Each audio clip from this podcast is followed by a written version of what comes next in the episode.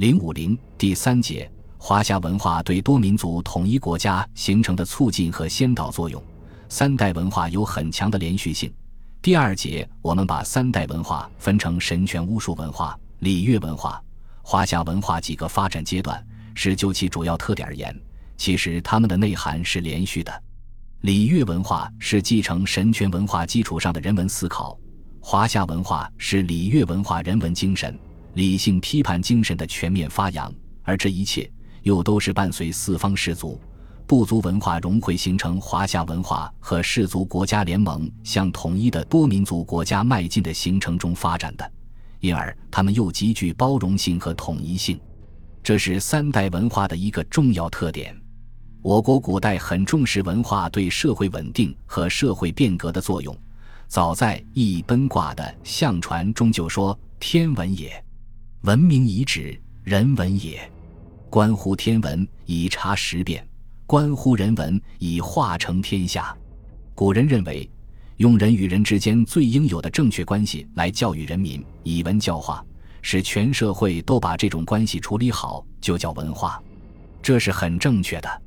前面已经说过，我国古代是在氏族基本保存的情况下进入文明国家的，当时的生产工具。社会生产力没有明显的进步。进入文明国家时的主要变化是政治上人与人之间关系的变化，氏族对氏族、人对人的压迫、剥削关系的发展。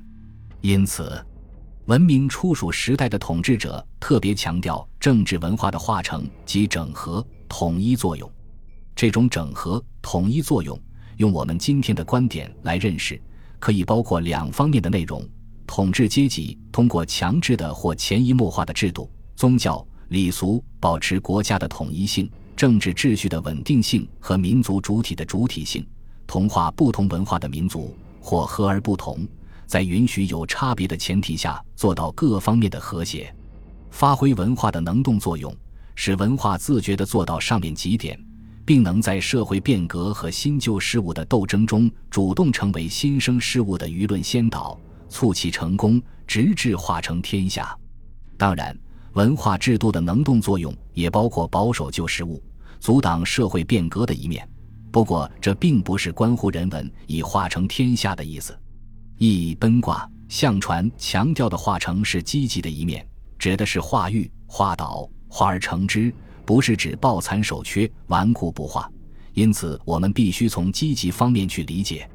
再则。从先秦时期的实际情况看，由于先秦时代是中国文明的起源阶段、奠基阶段，三代文化对三代社会的影响也是以积极方面为主流。从神权政治到理性旗帜的飞扬，从氏族封建发展到地主封建，无不体现着上层建筑对经济基础的推动作用。对此，我们应该很好的总结。从古人注重教化的经验中探讨文化对社会的推动作用。